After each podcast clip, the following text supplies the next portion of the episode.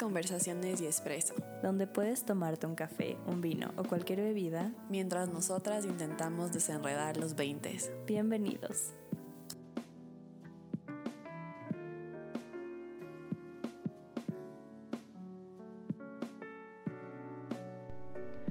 Hola a todos y bienvenidos a Conversaciones y Expreso. Hoy es Twist 2.0. Yo voy a dirigir el episodio, no Paloma, por segunda vez en el podcast. Y bueno, tenemos invitados especiales y mm, una conversación muy distinta, pero creo que es un tema importante porque eventualmente todos vamos a pasar por ello. Pero antes de eso, primero vamos, Paloma nos va a decir lo que todos estamos tomando. Ok. Si es que escuchan que se mueve el micrófono es porque literalmente estamos los dos con un micrófono. Em, pero bueno, ¿qué estamos tomando? Bueno, primero les voy a introducir a los invitados. Estamos hoy con Anaí. Puedes saludar. Hola a todos. Bueno, Anaya, le decimos Anaya o Anis. Sí, me dicen Anaya. Ahí estamos con Marie. Hola, ¿qué tal? Y Mati. Hola a todos. es que hizo una cara muy chistosa. Em, bueno, María y yo estamos tomando un café frío es descafeinado, de hecho. Ella me dijo que estaba bien. Y es con vainilla. Es de la marca Cafecom, perdón. Si es que les interesa saber. Y Matías, eh, Anaya y Vale están tomando eh, esta marca de Juan que se llama Colina. Que tiene ciertos toques de durazno y chocolate blanco. Por si se fijan los que están tomando. Y eso, eh, vale y Anaya están tomando un cappuccino y Mati un americano. Y pues eso, esperamos que hoy nos acompañen con, con eso. De ahí, bueno, el dato importante del café del día de hoy es que, bueno, para llegar a este dato me interesaba mucho saber por qué em, el café te ayuda a que no tengas o reduzcas esta probabilidad de tener Alzheimer y mm, decidí investigar un poco respecto al tema y resulta que en una universidad en Australia hicieron un estudio sobre em, la relación entre el café y, el Alzheimer o bueno este deterioro cognitivo y resulta que el café ayuda a que se desacelere la acumulación cerebral, cerebral de una sustancia que se llama amiloide o algo así y pues esto, la acumulación de esto en el cerebro hace que tengamos Alzheimer. Entonces, el café desacelera eso. Ese es el dato curioso del día de hoy. Y bueno, ahora les paso a Vale para que ella nos pueda explicar el tema del día de hoy. Ok.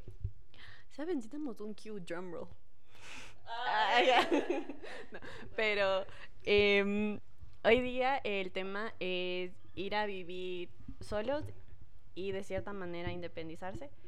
Pero obviamente necesitamos como contexto de por qué cada uno vive solo. Bueno, excepto Paloma. Pero de los otros cuatro. Em, y de por qué sucedió. Y ya más tarde ya les hago las preguntas que tengo. Em, a ver, Marie, ¿tú por qué comenzaste a vivir sola? Em, bueno, cuando estaba por graduarme del colegio decidí que quería ir a estudiar en otro país. Apliqué a muchas universidades, pero me decidí por una en Chicago, en Estados Unidos. Em, y así, así empecé a vivir sola. ya han pasado cuatro años desde que vivo sola, ya me gradué también. Y, pero sí, fue por estudios. Ya, bueno. Mati. Yo igual, eh, como desde el año anterior, desde enero del año anterior, eh, me fui a estudiar afuera y igual desde ahí ya pues vivo solo. Bueno, no tan solo. Tengo roommates, pero sí, o sea, es como que salir de tu casa y tu zona de confort, yo creo que eso es un poco difícil. Ya, buenísimo. Anis. Bueno, yo también salí por estudios. Yo soy de Ambato. Entonces decidí estudiar en Quito y ya, pues lleva casi igual cuatro años. Mm. y yo. Eh, ah, aquí viene la historia de por qué. En el podcast siempre digo que eventualmente les voy explicar por qué vivía sola. Bueno, yo igual eh, estudio acá y vivo sola porque mi familia se va a vivir a Colombia. Entonces, y yo me quedé, me dejaron aquí. Entonces yo me quedé acá y fue desde enero, sí, desde enero que vivo sola y mi familia se fue a Colombia el anterior año y fue, bueno, súper espontáneo y en muy poco tiempo. Entonces fue en enero y les acompañé a dejar todas sus cosas allá y de ahí regresé y ya, ya estaba solo yo. Y tú me fuiste a ver el aeropuerto. Pablo me fue a ver del aeropuerto, ajá. Entonces, esa fue como el contexto. Pero lo que sí creo, quiero enfatizar y creo que es muy importante es todas las cosas que uno, no sé, como que aprende o que te toman de sorpresa o que nadie te habla ni te dice hasta que ya estás en ese momento. Entonces, no sé, ahí si ustedes decidan quién quiere ir primero, pero que es algo que genuinamente les sorprendió mucho de vivir solos. Em, bueno, para mí fue literalmente hacer todo sola. Por mi cuenta suena muy, muy amplio, pero básicamente ir a, si tenía que ir a algún lado me tenía que llevar yo a mí mismo, si tenía que comprar algo tenía que ir yo mismo, si tenía que comer tenía que pues conseguir comida yo mismo. Eh, básicamente eso, para empezar, nadie estaba atrás tuyo diciéndote no te olvides de hacer esto, tienes que hacer esto, tienes que ir a este lugar, eh, cuídate de esta manera, sino que era todo por tu cuenta. Sí, eso estuvo, eso estuvo full fuerte. Para mí también. Me di cuenta que no sabía hacer full cosas. Sí, sí, totalmente. yo wow, qué inútil. Pero, no, pero aprendes a la final, Sí. de alguna manera. Anís, ¿a ti qué te sorprendió? O sea, yo creo que el hecho de que aprendes a ser más responsable en todos los sentidos. Pues te das cuenta eh, el costo de la vida. Yo, en cosas pequeñas, como que ir al súper, te das cuenta cuánto cuesta, literal, como que sobrevivir. Porque yo decía, como que cuando vivía en Ambato con mis papis, íbamos al súper, yo cogía todo, así, como que todo el carrito.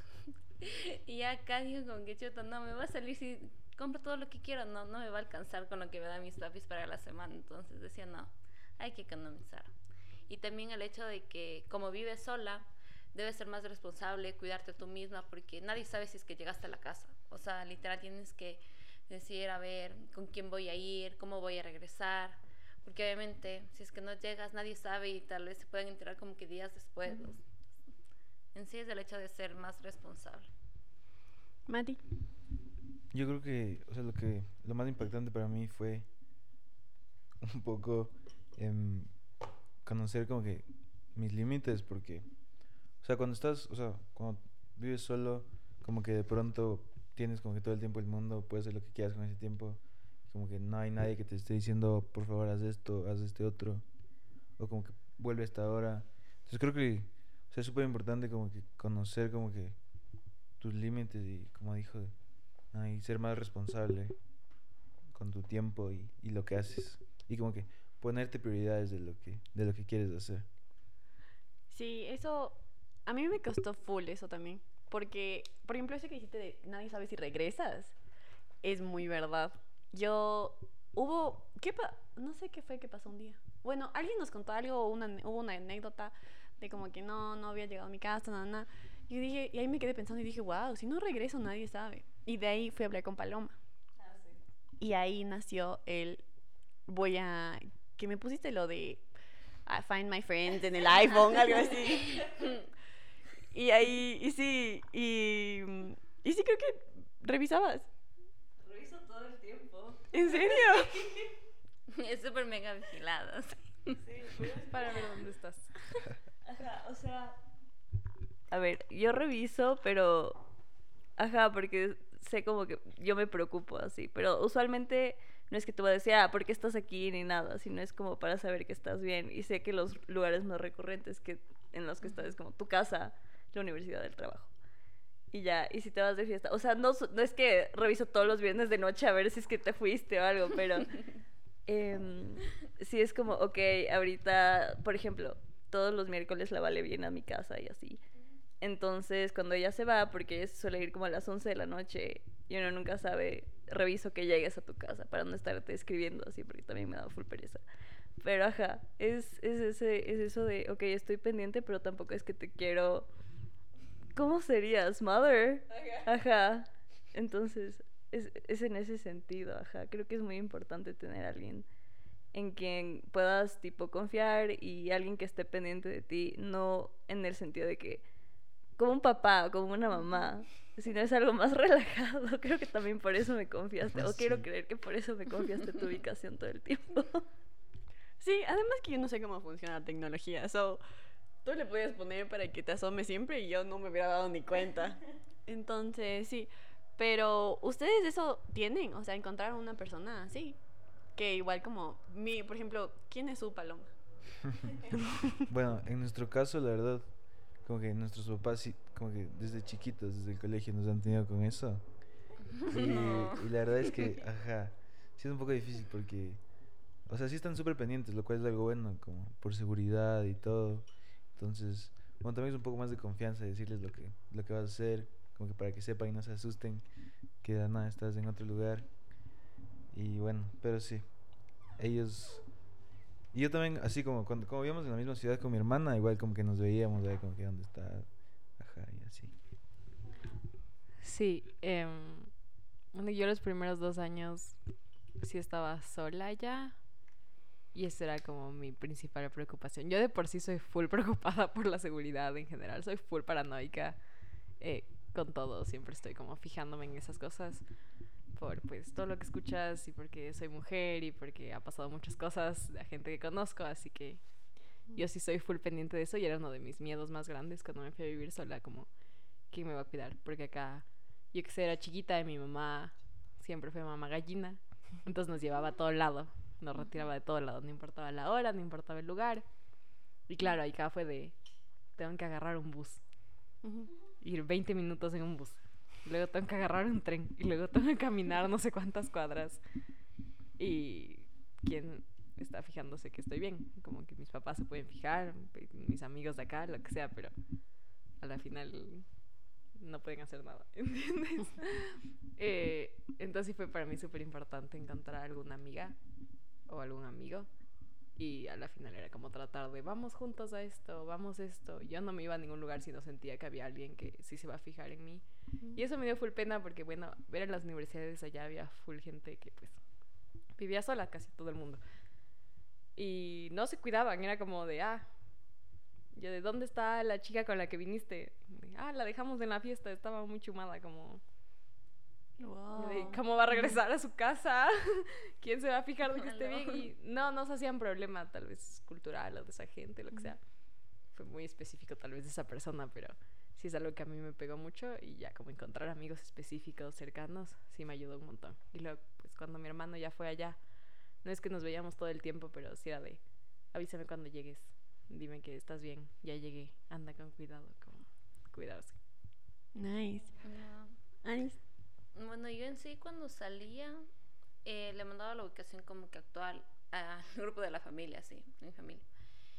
Y de ahí ahorita mi mejor amiga tiene como que mi ubicación. El otro día me pidió, yo como que bueno, toma nomás, así, mejor por si acaso. Entonces de ahí como que las dos nos compartimos la ubicación. Y de ahí, ajá. Pero sí es súper heavy, como que el hecho de que tienes que, que estar súper alerta a todo lo que pasa a tu alrededor y no es que puedes hacer todo, no, no es que te puedes chumar, así en pocas, o sea, solo si es que estás con alguien confiable y que dices como que, ah, sí, cuando estoy con Val, así, ¿cómo sí me va a cuidar? Así, Se va a no me preocupar va a dejar sola. No me No me va a dejar en la fiesta. Ajá, entonces como que ya debes saber con quién sales también. Sí. Sí, y sí, si sí. no, pues ya no debes hacer nada, no debes tomar nada. Em, ¿Sienten que el vivir solos de alguna manera ayudó a tipo amor propio slash cuidado de uno mismo? No sé quién quiere responder. Bueno, yo, yo voy a hablar un poco. Em, bueno, personalmente yo creo que sí me ha ayudado un montón. Incluso esto comenzó creo que desde la pandemia, porque justo en la pandemia mis papás se quedaron en otro país. Me tocó quedarme con mi abuelita y mi primo en mi casa. Y como que Mm. desde ahí yo creo que, como, o sea, eso me ayudó mucho. tam- también para después poder vivir solo, porque igual de pronto me- nos tocaba hacer todo a mí y a mi primo, como que limpiar, hacer la ropa, lavar los platos, cocinar, obviamente y como que más las responsabilidades del colegio. Entonces creo que, ajá, desde la pandemia me acuerdo que como que comencé a crear una rutina, como de a la hora de ir a dormir, despertarme siempre temprano y, ajá, solo crear una rutina de como que intentar hacer todo lo que necesito hacer y como que balancear como que un poco las cosas para que todo sea más simple y, y no, no esté desesperado. Y sí. Eh, Mari. Sí. Em, primero, perdón, hay un perrito aquí. Si se escucha que ladra y tanta bulla. Es un cachorrito. Em, bueno, amor propio. Creo que lo puedo tomar desde muchos ángulos. Bueno, sí, o sea, cuando me fui tenía 17 años. Y esta, yo tenía como un grupo súper chévere de amigos. Me llevo súper bien con mi familia. Hasta tenía pareja todo eso como se acabó literalmente cuando me fui. Y me choqueó un montón. Me choqueó un montón. Los primeros meses sufrí muchísimo. Hasta que eventualmente tuve que agarrar todas mis penas y aceptar que yo había decidido irme y buscar la manera de pues estar bien allá porque al final estaba estudiando a lo que me gustaba y yo había decidido eso, o sea, había querido irme. Em, así que sí, fue más bien buscar la manera de cosas chiquitas que te hacen feliz y eso, seguir haciéndole rutina y ya eventualmente pues entender que eso también es quererse uno misma, ¿no? Hacer pues pensar en ti, ponerte primero, no como sobre todos los demás, pero también ver por ti, como que estés bien tú. Es muy importante. Yo encontré mucho valor en las cosas chiquitas. Porque, o si no, es muy difícil. Yo creo que es muy difícil perderse si no encuentras en eso. Porque, obviamente, no es que llegas a tu casa y con todos con quien hablar. O hay una persona que te dice como, oye, ¿y qué tal tu día? Así. Y ahí sí hace la diferencia. O sea, sí es como. Sí, o sea, me hace. Llegó un punto en que yo vivía sola y luego iba de vacaciones a Colombia, cosas así. Y todos estábamos juntos todo el tiempo. Yo era así, wow. Y era como de sentarse como a comer y a conversar y de preguntarme qué hiciste y así. Nada, esto, estaba aquí todo el día. Entonces sí, hace mucha diferencia. Ani, para ti.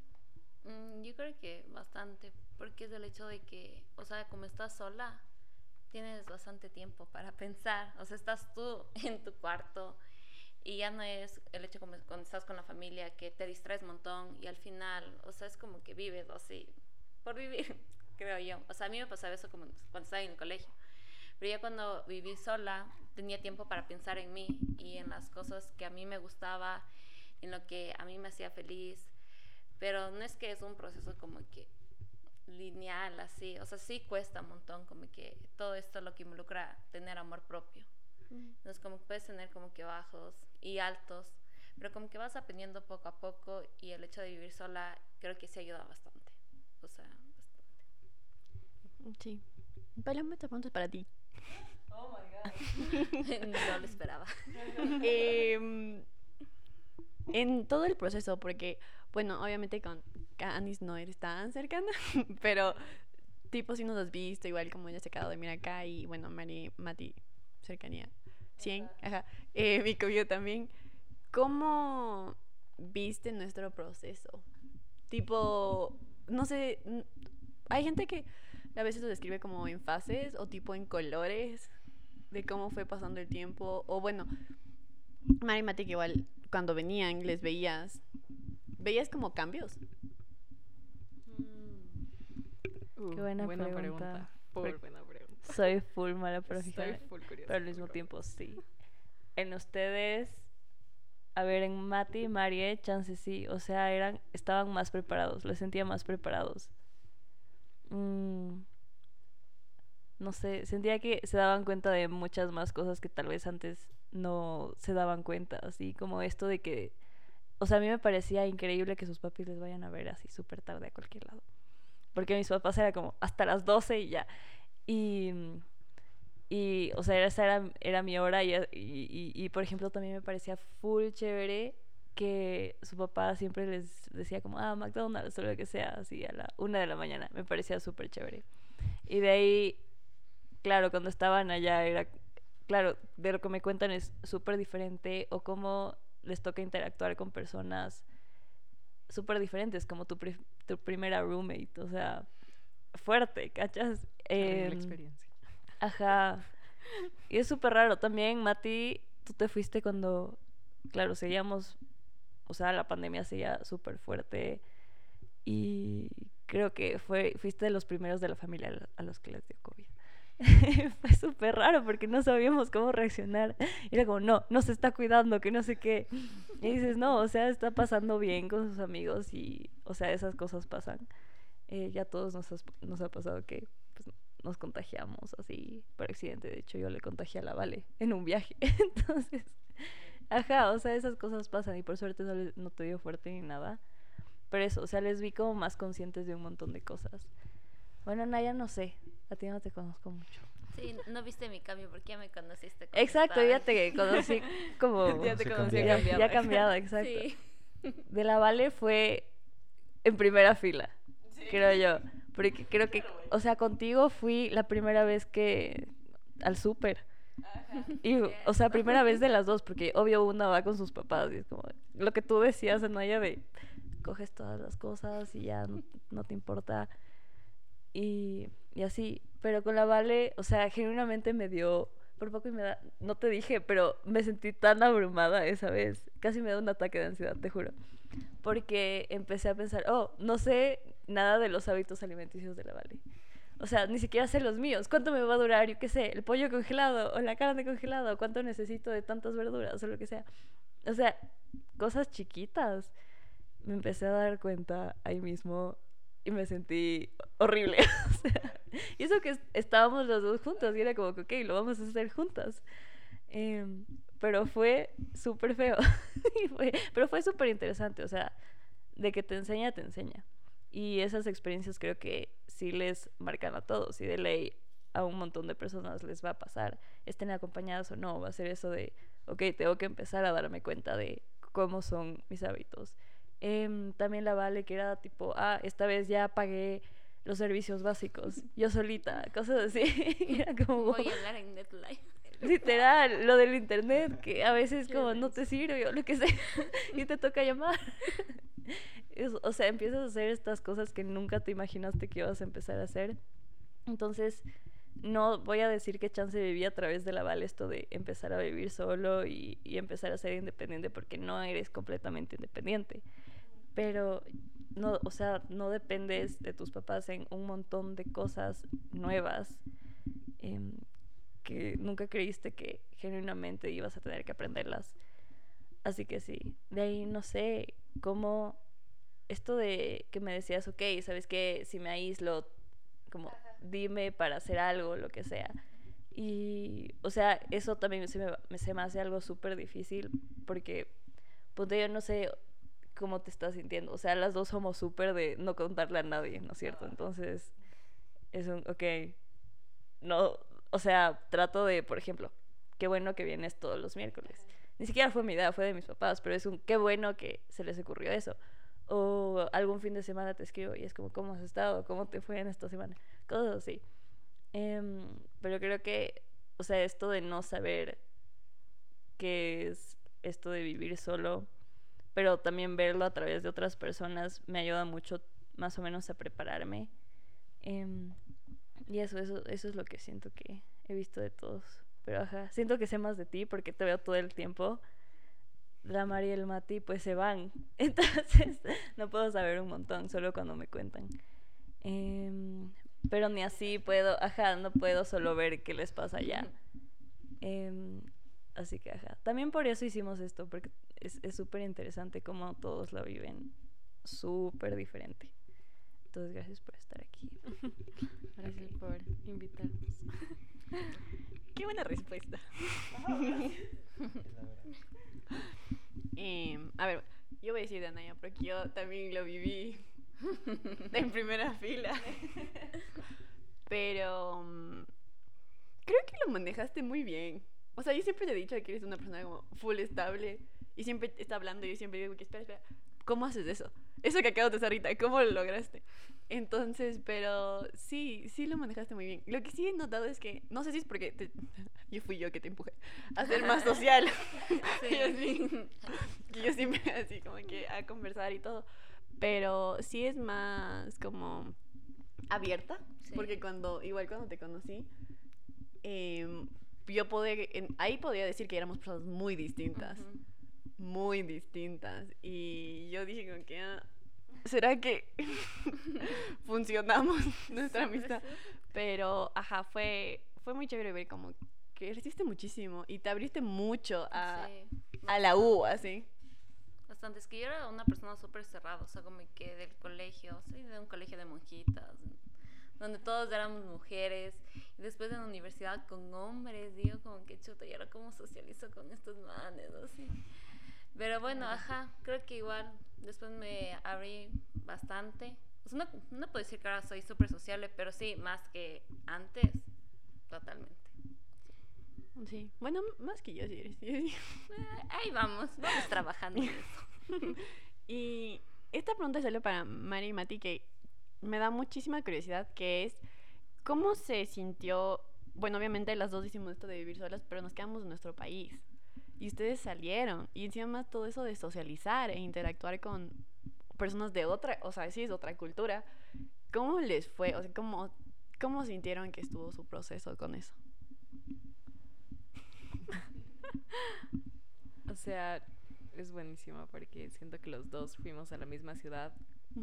Pero tuvimos experiencias totalmente diferentes. Tal vez por la universidad también fuimos a diferentes universidades. Em, bueno, yo primero fui a Chicago y estuve ahí haciendo mi primer año. Eh, no tuve mi mejor experiencia, justamente porque siento que no sabía lo que hacía, ni cómo hacerlo tampoco. Eh, nosotros estuvimos en un colegio, bueno, en el colegio alemán. Entonces estábamos acostumbrados más o menos a hablar con gente de diferentes culturas, en diferentes idiomas, lo cual no estuvo grave cuando todas las clases eran en inglés. Estaba mejor porque antes todas las clases eran en alemán. Así que más bien sí eso está un poco, un poco más fácil. Em, pero ya respecto a interactuar con gente y no eran amigos de veámonos el viernes de tarde o hagamos deberes, eran más de, o sea, tratas de buscar una amistad más de convivir. Así, entonces bueno, mi primer año estuvo muy mal. no sabía, había gente de todas partes del mundo, ya es diferente, ya ni sabes ni, no es que como que, ah, los gringos, es así.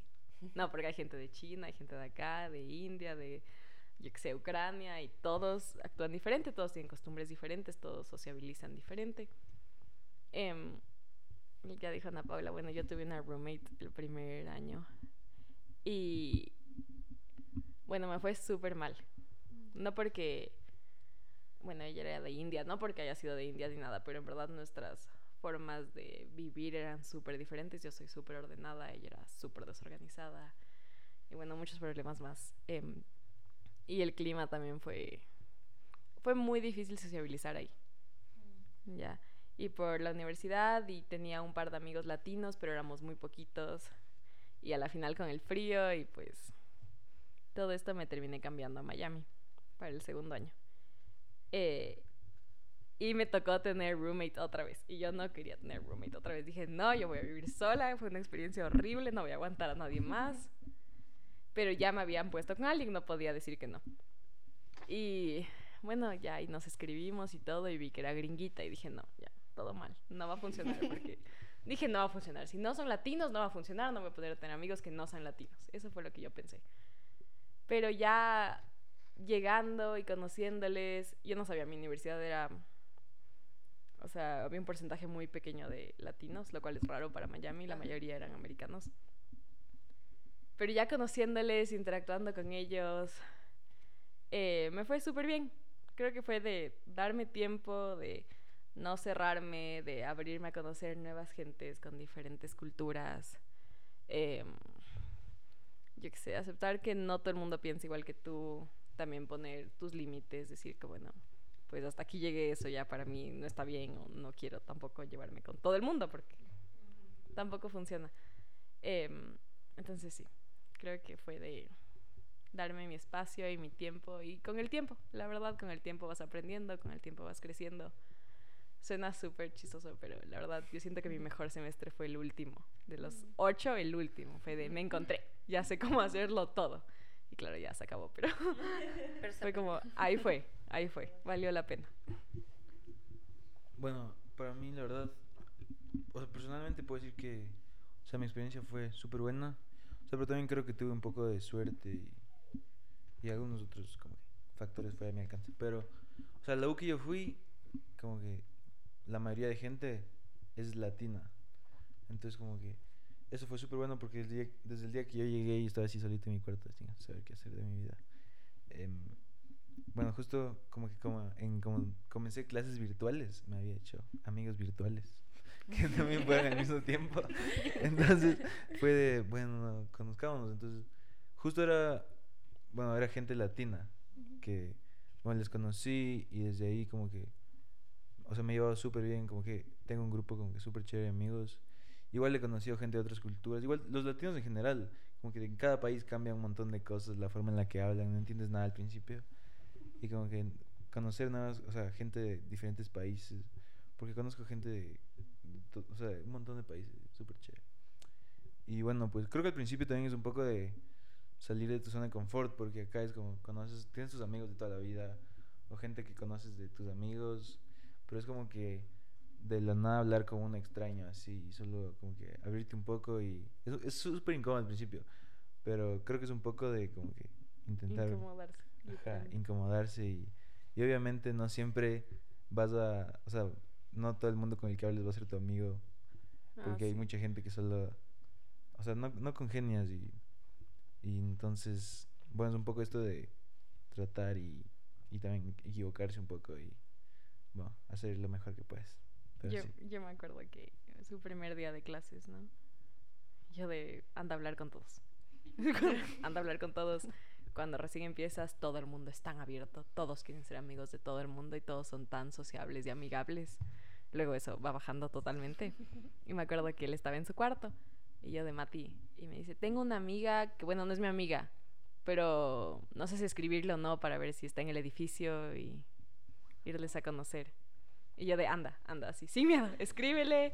Y literalmente creo que le escribiste. Y fue de no tener vergüenza y decir, pues estoy aquí, a la final tengo que lanzarme de alguna manera. Sí, creo sí. que te fue bien. Sí, sí, sí, sí, fue así. Es full de incomodarse, yo digo bastante eso. Ajá. Yo, y yo antes, bueno, antes de vivir sola lo decía muchísimo. Y luego ya me tocó incomodarme y solo decía como, estoy tan incómoda que no me hallo. O sea, ya, esto es demasiado, esto es demasiado. Y decía como, También, también, también hay que darse cuenta de eso, así como de, ya, esto me sobrepasó. ajá, Sí, me- No, no. Deseo irme de aquí. No puedo controlar todo.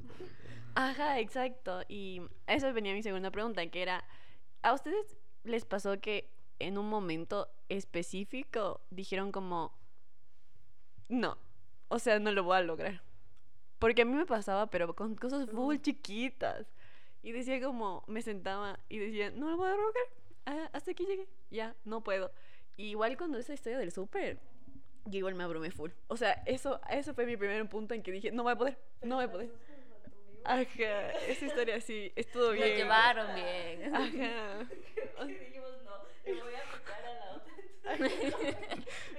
Yo sentía que era tenso el ambiente, pero dije, bueno, por lo menos Paloma está cargando la mitad. Pero no sé, ¿ustedes cuál? Si tuvieron un momento, ni tú tuviste un momento así. Sí, o sea, como al principio. Literal, así cosas pequeñas. sí, creo que fue Juan Pablo quien nos había hablado horrible así en una clase. Yo me sentía fatal y solo con ganas de contar a alguien así. Y solo llegué a la casa y no había nadie, obviamente. Entonces solo me- puse a llorar y dije como que no, o sea, no creo que voy a avanzar, mejor me regreso a un vato. Y le digo a mi mami que, que me ponga ahí en una U. Pero mm, después hablé con mis zapis ya regresando. Y ya mi mami me dijo como que no, es que ya iniciaste, debes terminar. Con... Mi mami no es de la idea de que, ah, sí, regrésate nomás. No, mi mami dijo como que no. Sí vas a avanzar. Y dije como que bueno. Entonces, sí fue un poco complicado, pero al final como que ya tomé la decisión, entonces ya tenía que, que asumir todas las consecuencias de la decisión que tomé. Pero al final fue, fue bueno, o sea, porque si es que mi mami me hubiera dado el chance de regresarme, me hubiera perdido de un montón de cosas y de aprender tanto. Entonces sí, sí creo que fue bueno que mi mami no me dejara como que retroceder. María Mati. Em, uh, todos los días, así de no funciona, no sé qué hago aquí, todo, todo. Quiero decirte que si no sé cuántas noches habré dormido allá, voy a suponer que fueron mil al menos y unas 700 habré pensado como me voy, me voy, me voy, no puedo, no puedo. Em, la primera noche que llegué, ya viajé a Chicago con mis, mis papás, mi hermano. Y me acuerdo que ya, ya estuve en mi primer día de iniciación, eh, conocí a gente, ya nos hacían orientación. Y bueno, esa noche era la, que, la última que me tocaba dormir con mis papás en el hotel. Y me acuerdo que todo estuvo bien, nada me pasó malo. Todo el mundo estuvo amigable, entendí todo, me sentía bien, me gustaba el lugar. Y solo llegó la noche y me acuerdo que solo empecé a llorar, así como desconsolar. Nunca en mi vida he llorado tanto. Como si, no puedo explicar cómo estaban hinchados mis ojos al día siguiente, que tenía otra vez que ir a orientación. Y todo el mundo era como, ¿has visto cuando sin querer la gente te ve como, "Ah, como ¿qué te pasó? Sí. Y ya, y me acuerdo que mi mamá era de, ¿por qué lloras? O sea, ¿por qué lloras? Y yo de, No sé. no sé cómo moverme en un bus. No sé cómo me voy a mover. Así como era mi preocupación, así de. Mi primera preocupación de. No sé cómo me voy a mover. Y a la final, así un montón de cosas más, de un montón de noches más. De... Yo los primeros años no cociné. Desde el tercer año empecé a cocinar. Claro, fue de, no sé, solo hacer huevos y pan. Y desayunos, básicamente. ¿Cómo voy a hacer arroz? Lo cual suena full ridículo. Siento que todo el mundo debería hacer arroz para esa edad, pero yo no sabía y tenía 20 años. Tranquilo, yo tampoco. Y eventualmente fue full paciencia de, de lo que decías, justo de... Mis papás nunca me obligaron a quedarme. Eventualmente cuando estaba acabando mi primer año me dijeron que si quería volver podía volver. Y yo había dado el examen en la San Francisco, así que todavía tenía el cupo por un par de meses. Pero fue también como este orgullo de voy a aplicar esa otra universidad que sí me gusta un montón y siento que yo decidí irme. Ah. y quiero o sea quiero lograrlo quiero sí quiero intentarlo otra vez. Quiero darme una segunda oportunidad. Como voy a seguir luchando por esto porque cada vez que no sé me sentía mal o veía que algo no podía era de un día a la vez sabes como tal vez mañana sí me salga y el día siguiente me salía. Entonces era como va otra vez. Y así de a poquito y es como darte ánimos a ti misma. Y sí tuve full apoyo de mi familia así de como dale tú puedes Em, pero sí fue mucho de aguantarme así decirlo. No como aguantarme que me pase algo malo pero de yo acepté esto yo decidí nadie me obligó así que pues aprovecharlo más bien verlo desde otro ángulo. Ajá, bueno, em, yo creo que igual con mi hermana dice, o sea, no es tanto de algún momento específico, algún problema, que sí puede ser, pero, o sea, hay días en los que de nada estás en tu cuarto y, y es como que te preguntas qué hago aquí, qué estoy haciendo de mi vida, como que estoy en un país que, que no, no sé nada. Y bueno, pues a veces pasa esto, pero yo creo que, como dijo mi hermana, es un poco como que darse cuenta de un poco de lo bueno y de que, de que todo está bien, que, o sea, Sí, sí, hay. Tú, tú, tú puedes. Sí, sí, es un poco difícil como a veces vivir solo, o sea, lejos. Pero sí, un poco como que seguir adelante y, y, y no parar, no caer. Ajá. Es full de lo de darse ánimos. Eso sí resonó muchísimo del como tú puedes. Tú solita sí vamos Sí, vamos. Vamos. es como cuando estás en el gimnasio ya no puedes Sí. más. No, no. una más tú puedes tú puedes. Es como una constantemente ir al gimnasio así, totalmente pero en vivir. Sí. vivir. Sí, sí. Y mm, cuando bueno, Anis, cuando tú regresas a tu casa y ustedes cuando ya regresaron, ¿cómo les fue con el ya no tanta libertad? Porque es mucha libertad y especialmente como si es en otro país, siento que también hay cosas que uno ya puede hacer, pero regresar y regresar a sus casas, ¿qué les pareció? Wow, súper complicado. O sea, pasó eso en la pandemia. Yo ya de lo que estaba acostumbrada a vivir sola, paz, pandemia, regresar, todos en la casa, no. O sea, en plan, se podría decir que puede funcionar como que ya un mes o así. Y todo es lindo, amor, pero después ya empieza a haber problemas porque tienes que convivir con los demás. Y aparte ya te ponen límites, o sea, como ya debes pedir permiso. Bueno, yo sí pido permiso, no, no sé ustedes, pero a mí sí todavía me, me hacen pedir permiso a mis papis para salir. Entonces ya toca decirles como que papi me deja. Obviamente yo sé que me van a decir que sí, pero ya es el hecho de pedir. En cambio acá, digo, como que surge un plan, digo, ah, ya. Bueno, o sea, como que no, no, o sea, siempre digo sí, porque no tengo que pedir permiso. Pero ya sí digo como que no, tengo que preguntarle a mi mami, así. Entonces sí, eh, es súper diferente, como que ya convivir otra vez con tus papás y los límites que te vuelvan a poner. ¿no? Y aparte que tú ya llevas una rutina, creo yo. Y a veces ya regresan tus papás, tienen otra rutina y como que medio que congeniar esas dos rutinas, complicado. Totalmente. Bueno, mí, ¿Ustedes? yo cuando, o sea, cuando volví, o sea, he vuelto varias veces, pero sí es un poco complicado porque estás como que acostumbrado a, a- a tu ritmo de vida, a, a tu rutina, a hacer tus cosas y prácticamente como que todo el día hacer como que más cosas para ti.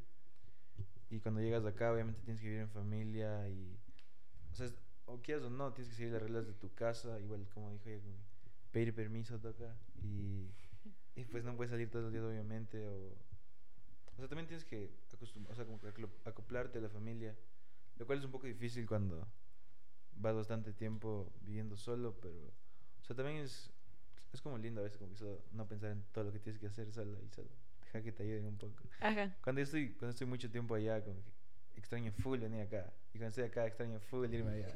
Entonces, como que eso de. Ajá, pero bueno, a la final, como. Sí, sí es difícil, pero al mismo tiempo es como que. A mí me gusta mucho volver y obviamente ver a toda mi familia, a mis amigos de acá también. Em, bueno, yo me gradué en mayo y decidí regresar. Fue muy obvio que iba a decidir regresar. Em, y me, me- o sea, sí, me encanta vivir acá en Quito.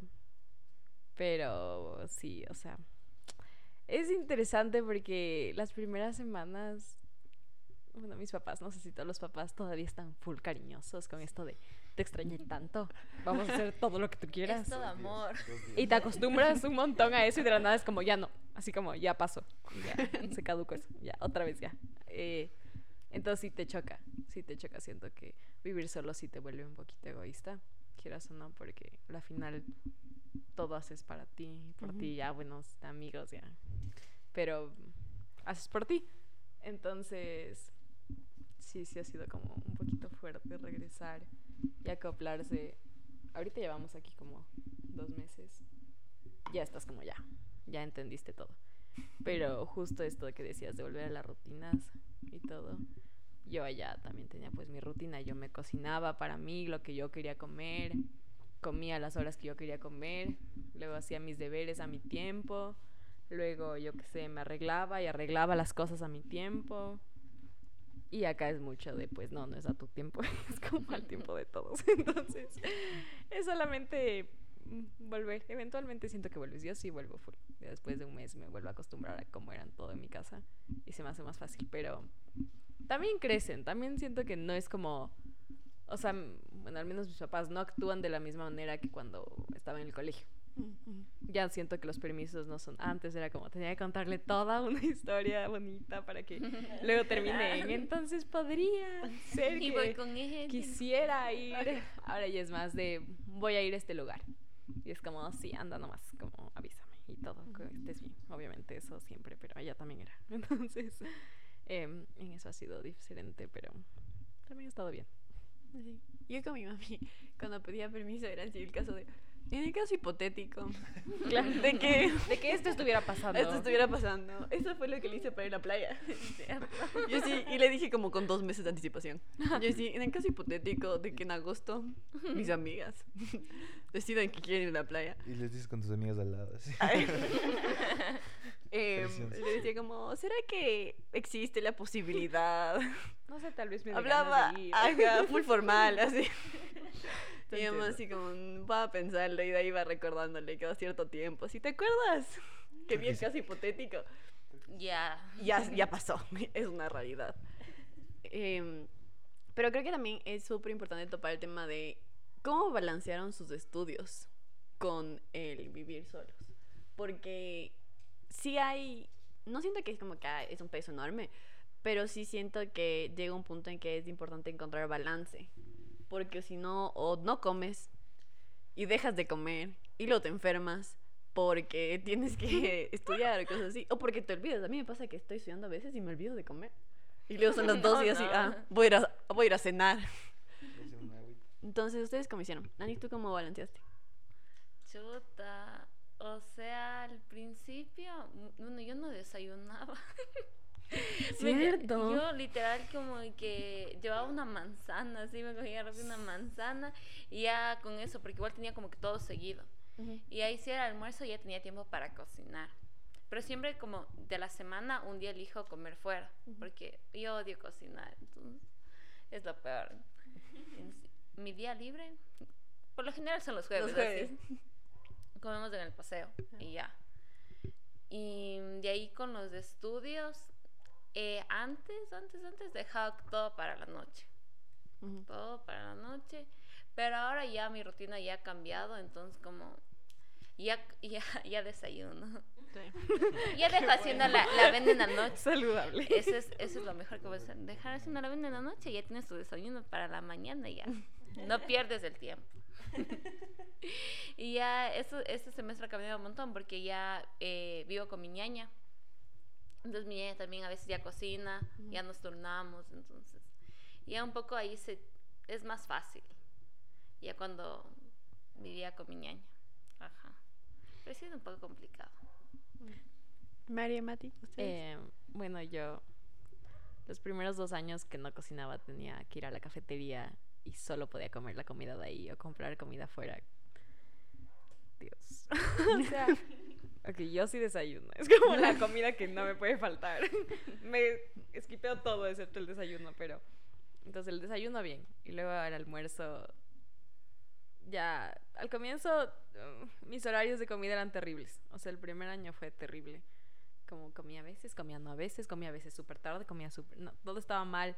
Y al final eso me afectaba, sí te afecta. Sí. Sí. Totalmente. Y mm, luego ya cuando pues me mudé al departamento y tenía mi cocina, siento que tal vez era por la experiencia que ya había tenido antes, que dije como no, quiero comer, quiero comer bien y quiero darme el tiempo de cocinar porque tampoco me demoro cinco minutos cocinando.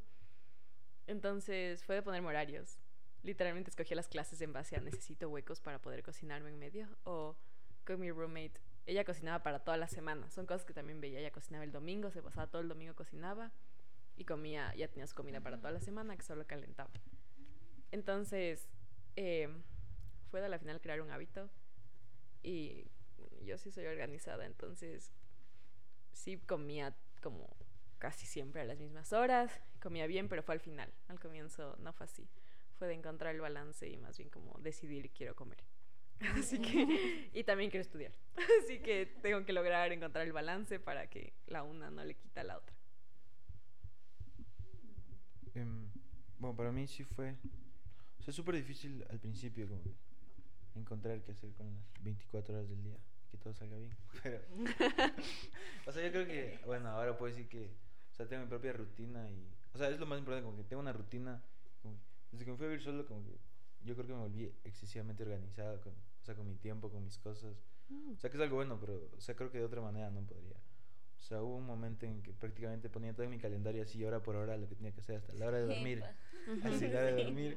Y como que tengo mi rutina, me levanto, apenas me levanto me baño para, para no estar bailando en la cama. Como que desayuno, hago todas mis cosas y luego las clases obviamente. Y bueno, o sea, sí es complicado, pero tienes que encontrar el tiempo para estudiar y también para socializar, porque si no, luego solo estudiar te, te deprime un poco. Pero sí es Sí. importante También.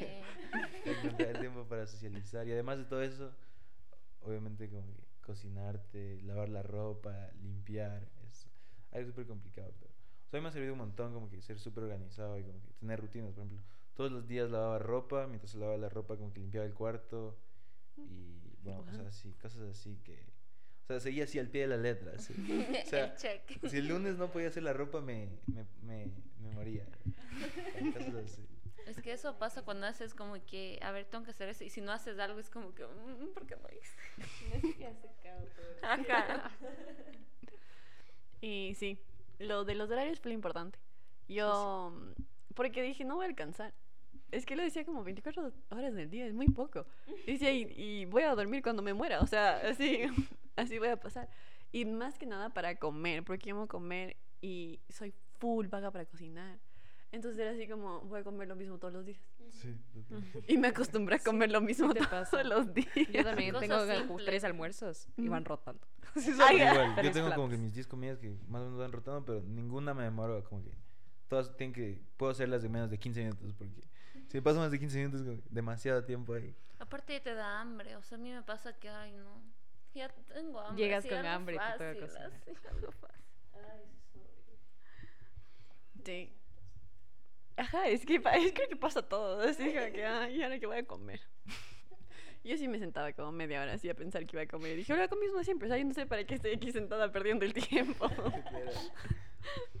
Pero. mm, Palomas igual es para ti. Em, Tú, conociéndonos y es que nos ves en las farras, así. y todo. em, ¿Sientes que hay ciertos tipos de como estrés o ansiedad que tienes tú que nosotros ya no ves? Ok. Uy, sí. A ver, de ustedes no sé, creo que no hemos hablado mucho de cómo iban a fiestas o reuniones allá. No les he preguntado tampoco. Así que ya les voy a preguntar, esa es la siguiente pregunta. Con ustedes dos sí he salido a farrear y son súper tranquilas. Em, tengo el ejemplo perfecto. O sea, una vez la Vale me invitó a una fiesta con, su, con, su, con otra de sus amigas y o sea, según yo iba a regresar con ellas. Fuimos en Uber, íbamos a regresar en Uber, pero no contaba con que íbamos a regresar más tarde. Y yo ya dije que mi hora de llegada deben ser las 12 y un poco más. O sea, de cualquier lado me tienen que recoger a las 12, punto. Y, o sea, yo dije, o sea, tú me veías en el celular viendo cómo me iba a regresar. No, su- no funcionaba Uber, no funcionaba ninguna aplicación. Y les, o sea, ustedes estaban súper relajadas de que ya, o sea, nadie nos está esperando. pues, Podemos seguir farreando. Ni siquiera revisaban la hora en el celular ni nada. Yo era así como miércoles, ¿cómo me voy a regresar a mi casa? Le tuve que escribir a mi hermano así como, ven tú, mis papás se enteran que me voy a regresar en Uber o algo. Como, me van a matar porque genuinamente no les gusta que hagamos eso porque igual es, es inseguro a veces. O sea, sobre todo porque yo iba a estar sola. Y es algo que obviamente no me hubiera importado si viviera sola, pero, o sea, tú estabas con, con estas dos chicas y, yo no estaba con nadie. Y, o sea, yo creo que esa fue la única vez que me tuve que preocupar por mí, porque ustedes eran como que, ok, nosotros ya sabemos cómo vamos a regresar. Y yo genuinamente era como, no tengo qué hacer, no tengo quien me recoja, se sintió súper raro. Y, y así, o sea, me acuerdo del sentimiento de querer eso de no quiero que, como tener que decirle a alguien, sabes que no tengo cómo regresar. Em, porque, ajá, o sea, tranquilamente por mí me hubiera ido con ustedes y ya. Pero, pues dependo de mis papás, ellos están aquí conmigo y todo, entonces, ajá. Eso fue full, full extraño, pero de ahí, las otras, o sea, ustedes se acoplan súper bien a un plan. O sea, Sí. hasta se han quedado las dos así después de una la farrada a dormir en mi casa. Sí. Cosas así, cosas, o sea, eso nunca podría pasar obviamente porque estoy viviendo con mis papás y todo, entonces, claro, es súper diferente. Ajá, entonces no sé cómo pasaba con ustedes allá. O sea, qué tanto salían y se quedaban hasta tan tarde o qué onda. O sea, verás, es diferente. Te puedo decir como mi experiencia, te puedo decir la de mi mejor amiga. Porque son totalmente diferentes. y Ella también, ella también vive pues sola. Eh, mis papás sí nos controlan full en buen plan. Como que están preocupados de que estemos bien. Ajá. Entonces yo podía estar a no sé cuántos kilómetros allá de aquí de Estados Unidos y mi mamá desde la 1 de la mañana empezaba, ¿dónde estás? ¿Ya regresaste? ¿Regresaste bien? ¿Ya vas a regresar? Lo cual nunca se me fue como esa ansiedad. Sí había full planes a Mm. los que iba sola y a veces me olvidaba de decirles, pero eran como en la tarde, pero siempre de noche teníamos como esta rutina de que cada, no importa la hora cuando regrese a mi departamento, les tenía que mandar un mensaje como de ya volviste bien.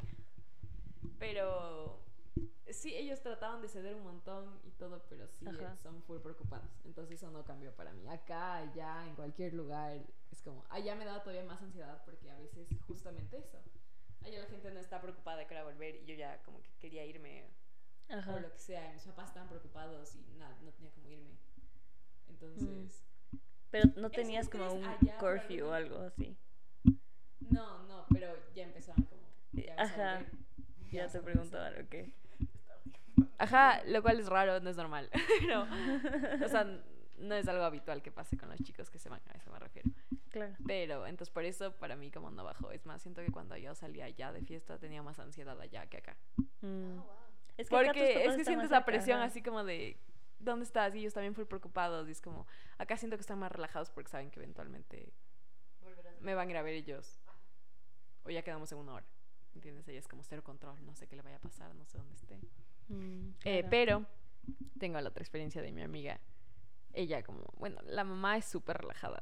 Siempre ha sido súper relajada. Así ella de, desde los 17 ya no pedía permiso, avisaba. Así, ella, ella misma dice así. aviso que voy a hacer esto, aviso que voy a estar acá. Entonces, claro, se ve totalmente...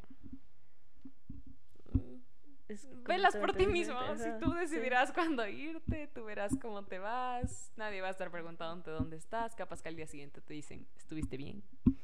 ¿Todo bien? Sigues ahí.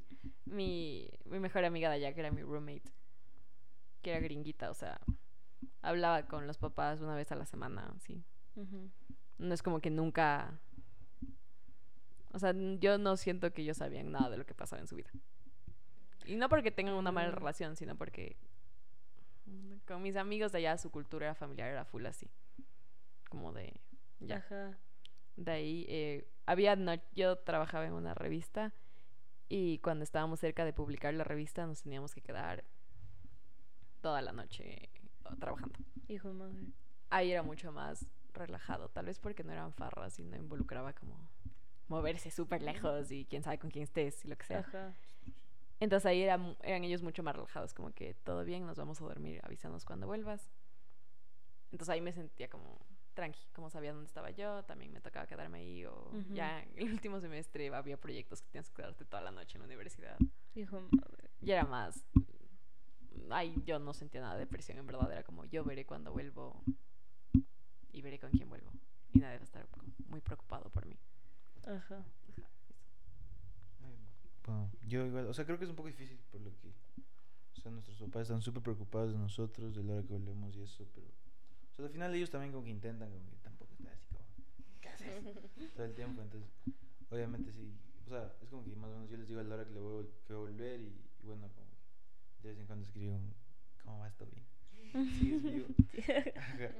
Pero sí, o sea, es- siento que es- o sea, debe ser súper difícil para ellos, por lo que, o sea, estás lejos y, o sea, por más que quieran, no, no pueden hacer nada, es súper difícil, pero, o sea, bueno, de mi parte creo que, o sea, sí es complicado como que encontrar como que cómo ir a una fiesta, cómo volver y, y creo que lo importante es como que encontrar un grupo al que confías mucho.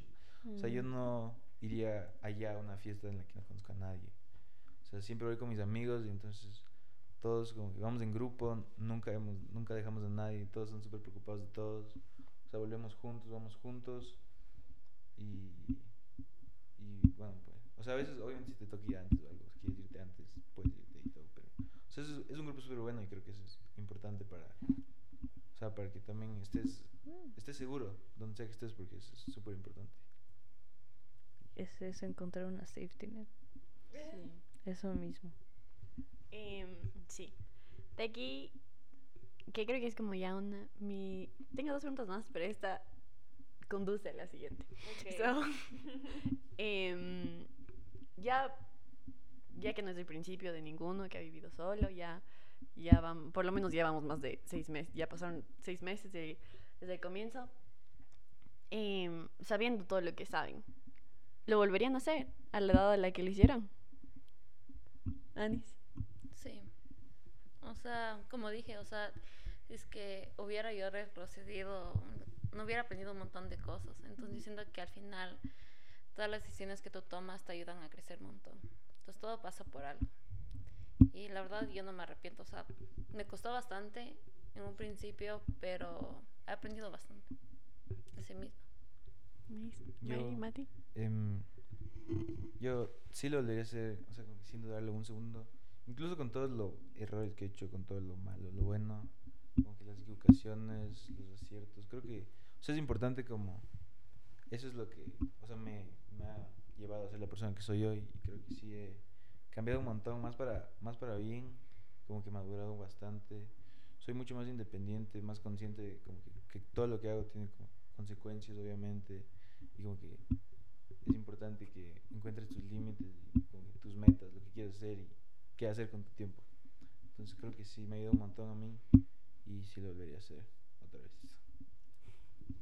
Sí, totalmente. Em, total. Yo siempre, todo el mundo cuando me dice, no sé si quedarme o irme tienes la posibilidad de irte, yo de ándate. Ándate totalmente, por mil. Aunque sea ándate seis meses, pero ándate. Ya. em, ya luego si vuelves o no, ya. Eso no tiene nada que ver, pero es una experiencia brutal. Como necesitas salir del nido de tus papás. En algún punto, no para ya independizarte y hacer lo que te da la gana, no. Pero para volverte, para madurar, te ayuda un montón para madurar. Yo no sabía hacer nada, como literalmente nada.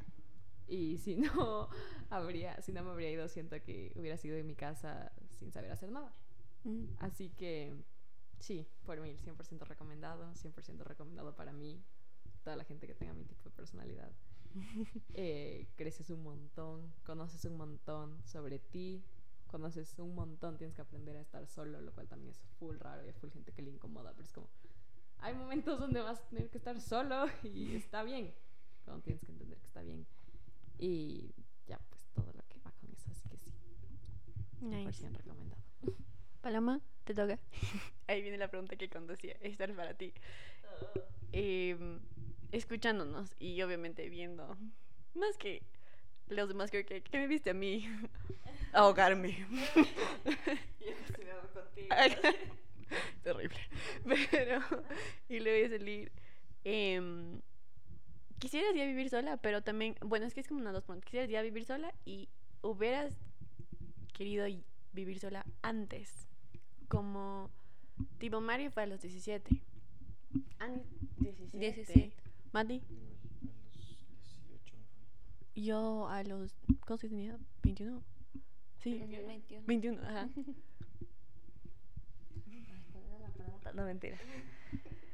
Sí, todo sí. O sea, yo desde ya hace rato, obvio quiero irme a vivir sola, pero creo que es muy importante también esto de el poder vivir contigo mismo, pero estar solo. O sea, no sentirte solo, sino estar solo y aprender a, a convivir contigo mismo, porque también es, o sea, ya sabes toda esta parte de convivir con tu familia em, y, y adaptarte a ese tipo de reglas o, y cosas así. O sea, creo que también en mi experiencia cuando me he ido de intercambio o algo y me, o sea, tuve que cuidarme a mí misma y todo, que no puedo completamente compararlo con esta situación porque esta vez no me tengo que preocupar como tú de pagar servicios básicos o internet o todo el tiempo estarme cocinando a mí porque ten- estaba con familias que me cuidaban y todo.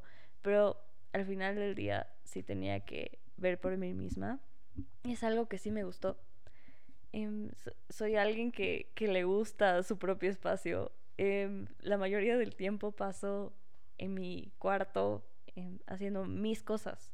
O sea, genuinamente me gusta em, estar sola yo y, dedicarme tiempo a mí. Y sí hay este otro lado de que me gustaría tener más mis propias reglas que las de mis papás, porque ya llegas a entender un poco más de cosas de la vida. Obviamente no te voy a decir que estoy completamente lista para vivir sola. Creo que nadie lo está justo antes de salir. Em, y hay veces que obviamente siento este apuro que muchas personas obviamente van a tener de ya salir de la casa de sus papás. Otras veces no, porque dices, ok, tengo todas estas comodidades. Y quien quiere salir a incomodarse, ¿cachas?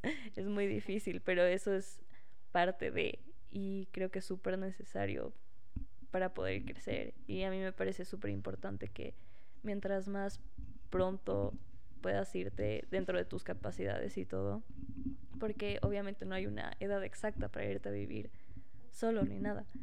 Em, pero yo creo que tienes que ver dentro de tus posibilidades y, y, y sobre todo qué tan, qué tan preparado podrías estar, porque listo creo que nunca vas a estar. Eh, así que sí, creo que, no sé, no me iría tan mal. Eh, no. La Vale me confirma que no. Pero, ajá, no sé, siento que sí sé cuidarme sola toda mi vida. Mis papás me han enseñado mucho esto de, de, yo qué sé, ahorita yo lavo mi ropa. Ahorita yo soy la que maneja donde trabajo. Soy la que a veces me, se prepara el almuerzo. Entonces tengo un montón de basic skills que obviamente me van a ayudar, así que siento que no me chocaría tanto. Eh, y aparte de, de, lo que pude experimentar contigo, de, de todo esto de la, compra de víveres, que fue muy traumático, pero, pero pues tienes que aprenderlo eventualmente. Entonces creo que um, tengo muy buenas posibilidades de hacerlo sola. Pero creo que también, o sea, y últimamente sí he pensado en esto, es, me parece que en hasta cierto punto está bien vivir sola y de ahí siento que sí me llegaría a sentir sola. O sea, siendo lo, lo para así decirlo, independiente, o sea, que no dependo mucho de las personas, sí necesitaría cierta compañía. Entonces, también esto de buscarte un roommate y empezar esa como aventura juntos también me parecería súper chévere. Pero no sé, como sea, porque hay gente que tiene buenas experiencias, otras que no. Así que hay que tener mucho cuidado con eso, supongo. Y eso, ahí está tu respuesta. Thank you. Bueno, esas fueron mis preguntas. Gracias por responderlas, por Gracias su a ti. experiencia, por su input. De por sí, creo que es una muy buena experiencia por la que uno todos vivimos eventualmente. Em, justo cuando hablaba me acordé de la canción de Adele que se llama Easy on Me, que dijo como habla de cómo es full joven y, dice una frase de I couldn't feel I didn't have a chance to feel the world around me. Y vivir sola me ha dado mucho eso, como que sentir porque el nido del de los papás de uno es, es real y súper cómodo y calientito. y, pero hay muchas cosas que no vives o no sientes que sí son parte de, del mundo y siento que sí, es eso, es mucho eso. Eh, entonces, gracias por compartir su experiencia. Gracias. Y, ah, y ahora tú dices la frase icónica de... Esto sí, ah, bueno, nos despedimos. Gracias a todos por escuchar. Gracias a los que llegaron hasta este punto del episodio. Les recordamos seguirnos en Instagram como conversacionesexpreso.podcast. No sé si alguien quiere dar su perfil de Instagram. Todo bien. No, ok, ya. Es que nosotros no solemos dar, entonces por si acaso. En la publicación ahí nos etiqueta. Y ahí les etiquetamos.